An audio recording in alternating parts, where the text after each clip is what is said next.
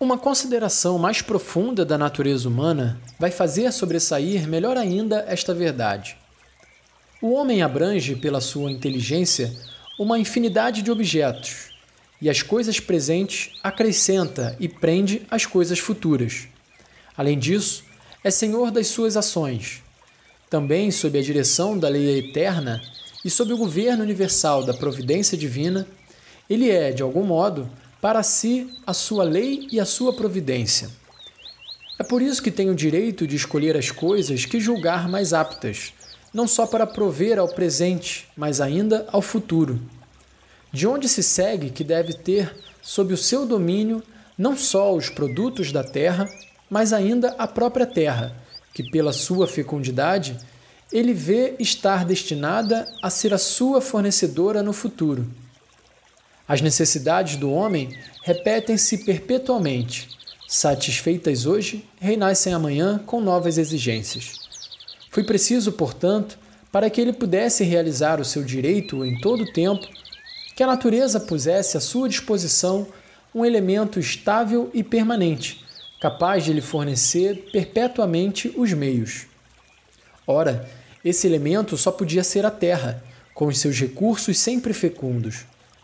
E não se apele para a providência do Estado, porque o Estado é posterior ao homem, e antes que ele pudesse formar-se, já o homem tinha recebido da natureza o direito de viver e proteger a sua existência.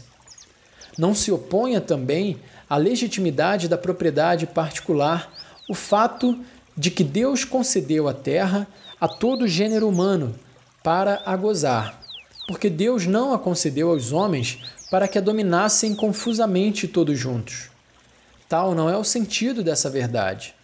Ela significa unicamente que Deus não assinou uma parte a nenhum homem em particular, mas quis deixar a limitação das propriedades à indústria humana e às instituições dos povos. Aliás, posto que dividia em propriedades particulares, a terra não deixa de servir à utilidade comum de todos, atendendo Aqui não há ninguém entre os mortais que não se alimente do produto dos campos. Quem os não tem, supre-os pelo trabalho, de maneira que se pode afirmar com toda a verdade que o trabalho é o meio universal de prover as necessidades da vida, quer ele se exerça num terreno próprio, quer em alguma parte lucrativa cuja remuneração sai apenas dos produtos múltiplos da terra, com os quais ela se comuta. De tudo isto resulta, mais uma vez, que a propriedade particular é plenamente conforme à natureza. A terra, sem dúvida, fornece ao homem com abundância as coisas necessárias para a conservação da sua vida e ainda para o seu aperfeiçoamento, mas não poderia fornecê-lo sem a cultura e sem os cuidados do homem. Ora, que faz o homem consumindo os recursos do seu espírito e as forças do seu corpo em procurar esses bens da natureza?